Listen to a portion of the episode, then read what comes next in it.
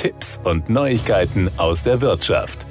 Älterer geschiedener Mann heiratet jüngere Freundin. Dieses Klischee ist abgegriffen, kommt aber häufig vor. Ebenso vorurteilsbehaftet ist die Vorstellung, dass die zweite Frau nur wegen des Geldes geheiratet hat. Doch die materielle Absicherung ist oft lückenhaft. Taucht etwa nach dem Tod des Mannes ein Testament aus früheren Zeiten auf, wonach die Kinder aus erster Ehe alles erben und die zweite Frau sich mit einem Vermächtnis begnügen soll, kochen die Emotionen hoch. Über genau diesen Fall musste kürzlich das Oberlandesgericht Stuttgart entscheiden, wie die Just Solutions GmbH berichtet. Der Erblasser hatte 2002 ein Testament errichtet, in dem er zugunsten seiner Freundin verfügte, dass sie bei seinem Tod 50.000 Euro aus seinem Aktienbesitz sowie das Auto Smart erhalten sollte. Darüber hinaus erhielt sie für 15 Jahre ein mietfreies Wohnrecht in seinem Haus. Weiter heißt es darin, wenn sie die Wohnung nicht nutzen kann, kann sie sie vermieten. Selbstverständlich kann sie das Nutzungsrecht auch an die Kinder für 100.000 Euro verkaufen. Das übrige Vermögen wurde in dem Testament unter seinen beiden Kindern aufgeteilt. Einige Jahre später heiratete der Mann seine Freundin,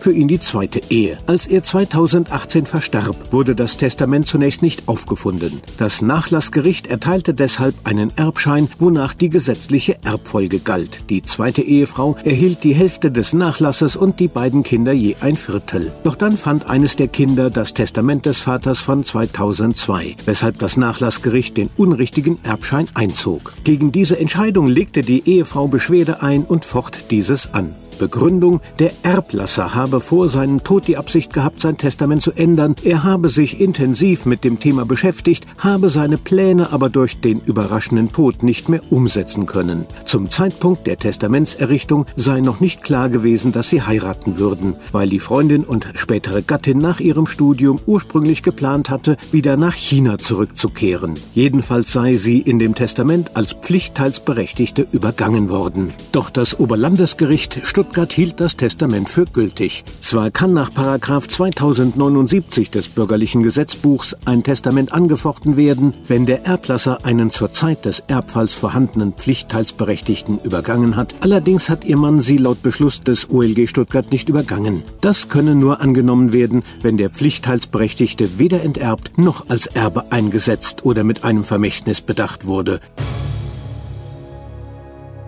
Das waren Tipps und Neuigkeiten aus der Wirtschaft.